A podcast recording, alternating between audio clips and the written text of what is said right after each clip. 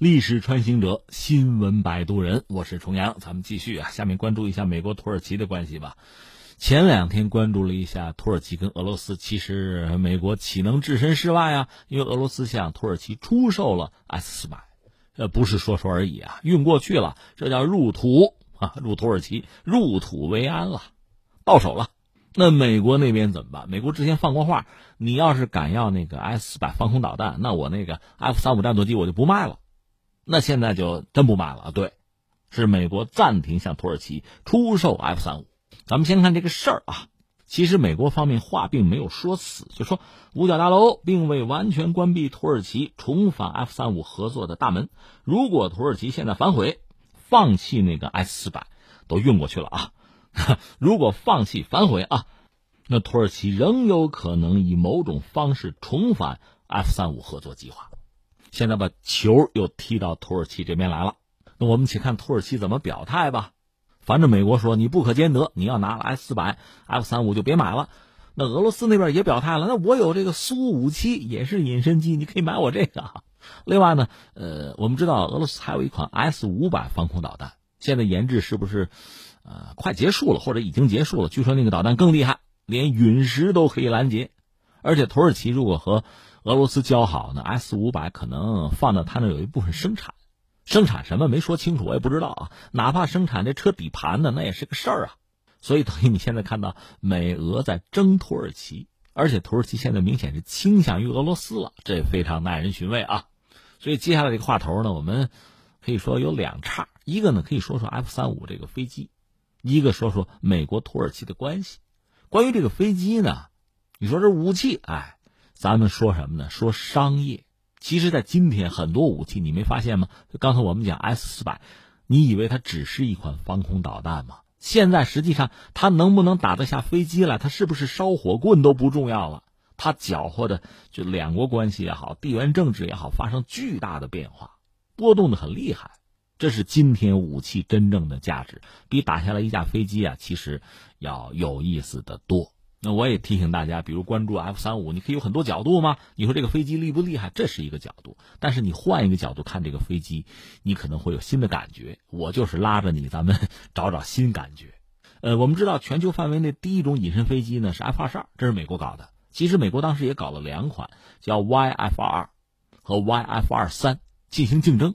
那个 YF 二三呢叫黑寡妇，其实也相当先进。但是你二选一吧，也不能兼得嘛。美国空军最后挑的是这个 YF 二十二，发展出来装备部队就是 F 二二，外号叫猛禽。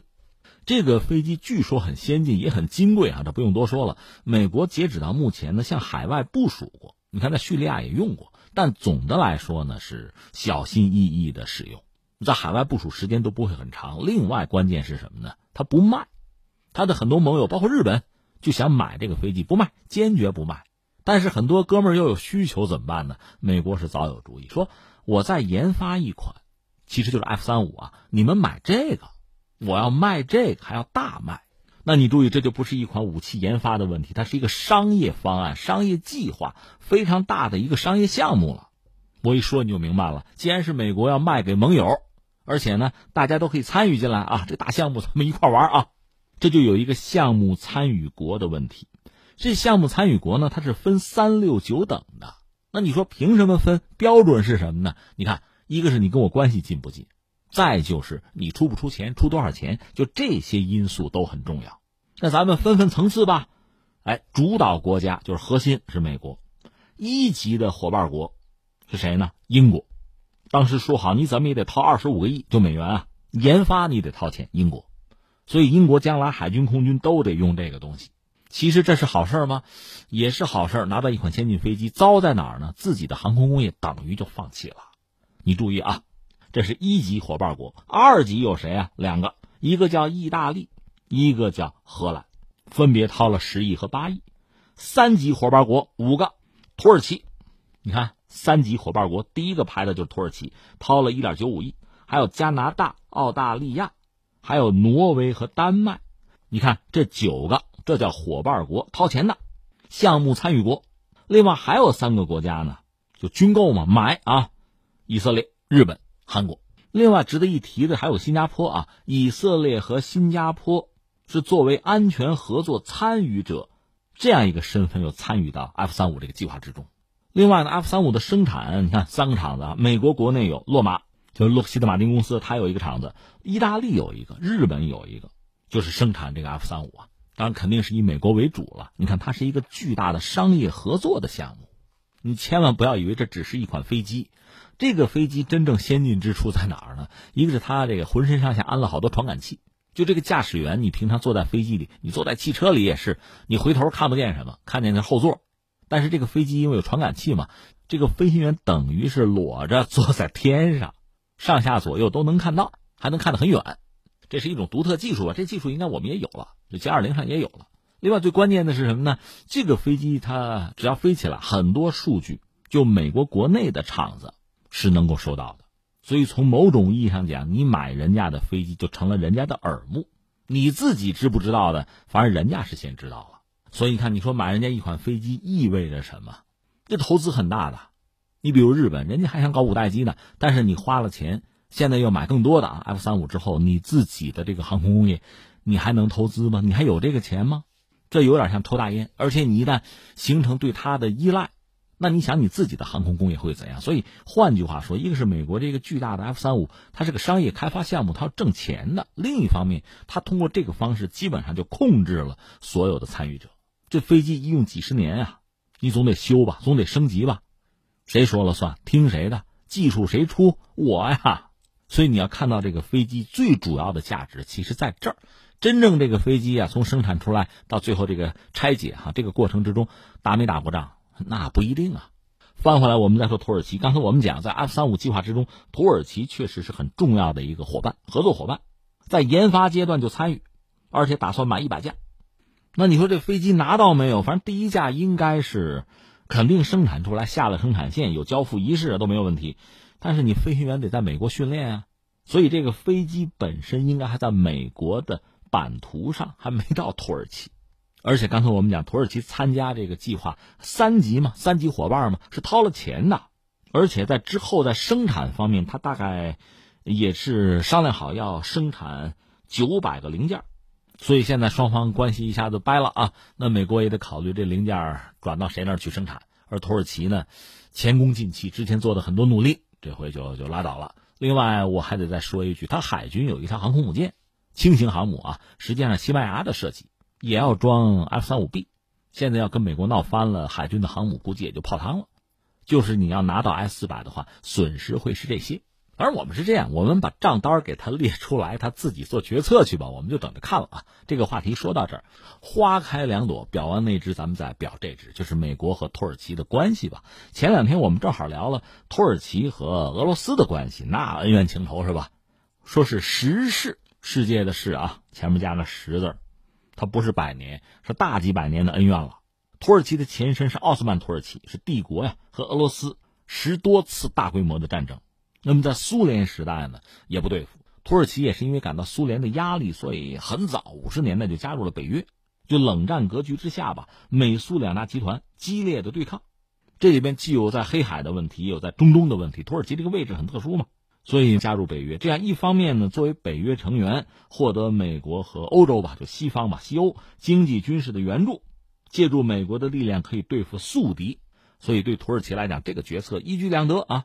那至于美国呢，也要把土耳其紧紧捆绑在自己战车上。一个是那就给援助啊，建军事基地。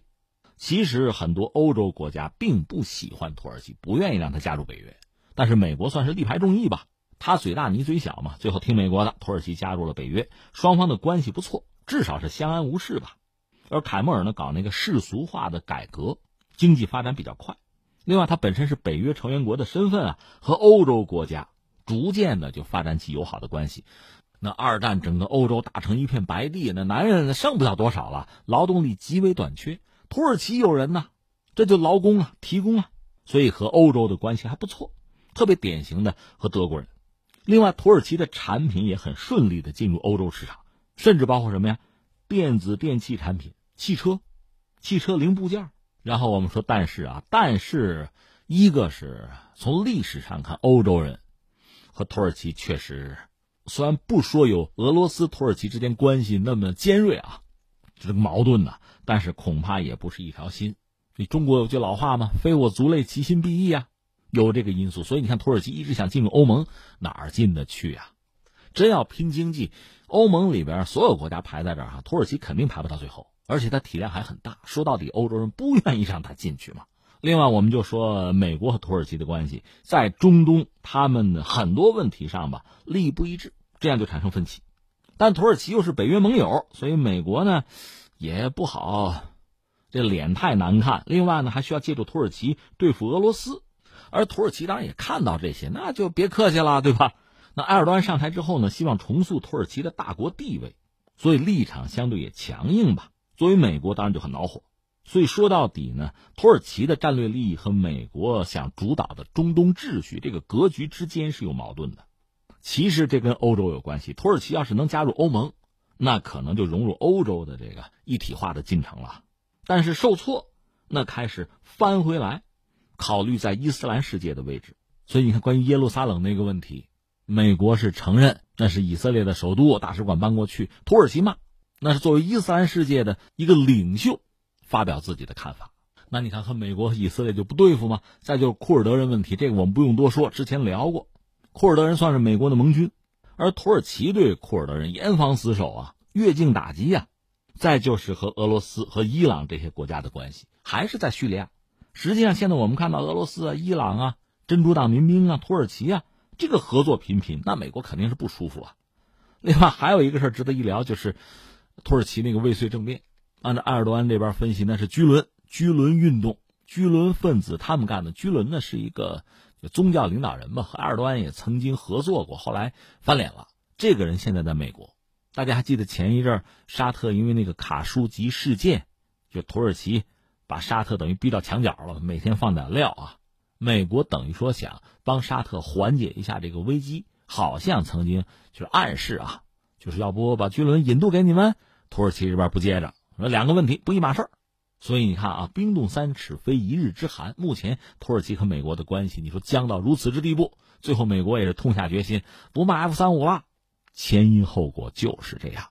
那你说至于未来呢，不会太糟吧？不是别的，土耳其这个地理位置太重要了。